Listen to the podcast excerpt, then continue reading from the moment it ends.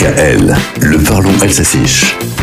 Bonjour, Valit. Nous sommes le 6 janvier et que fait-on? Le 6 janvier On tire les rois. Tirer les rois, une expression française à français pour partager la traditionnelle galette. L'Église célèbre l'Épiphanie dimanche, le 8 janvier. Ou. Mais aujourd'hui, on tire donc les rois. Bien que la galette euh, soit vendue déjà depuis quelques jours dans les boulangeries et pâtisseries, car il faut évidemment préférer la galette artisanale. Des artisans de proximité qu'il faut soutenir plus que jamais. Avec la flambée des cours, la galette coûte donc un peu plus cher cette année, mais l'an dernier déjà, il fallait supporter la hausse du beurre.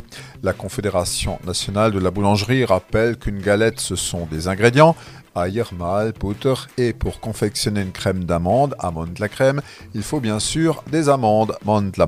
Il se vend toujours quelques 30 millions de galettes en France en janvier. c'est un plaisir qu'on ne va pas bouder. Et la galette que nous partageons aura cette année une saveur particulière puisque les orthodoxes entrent dans Noël. Une trêve a été ordonnée en Ukraine. Ce moment-là aussi, il faut le savourer.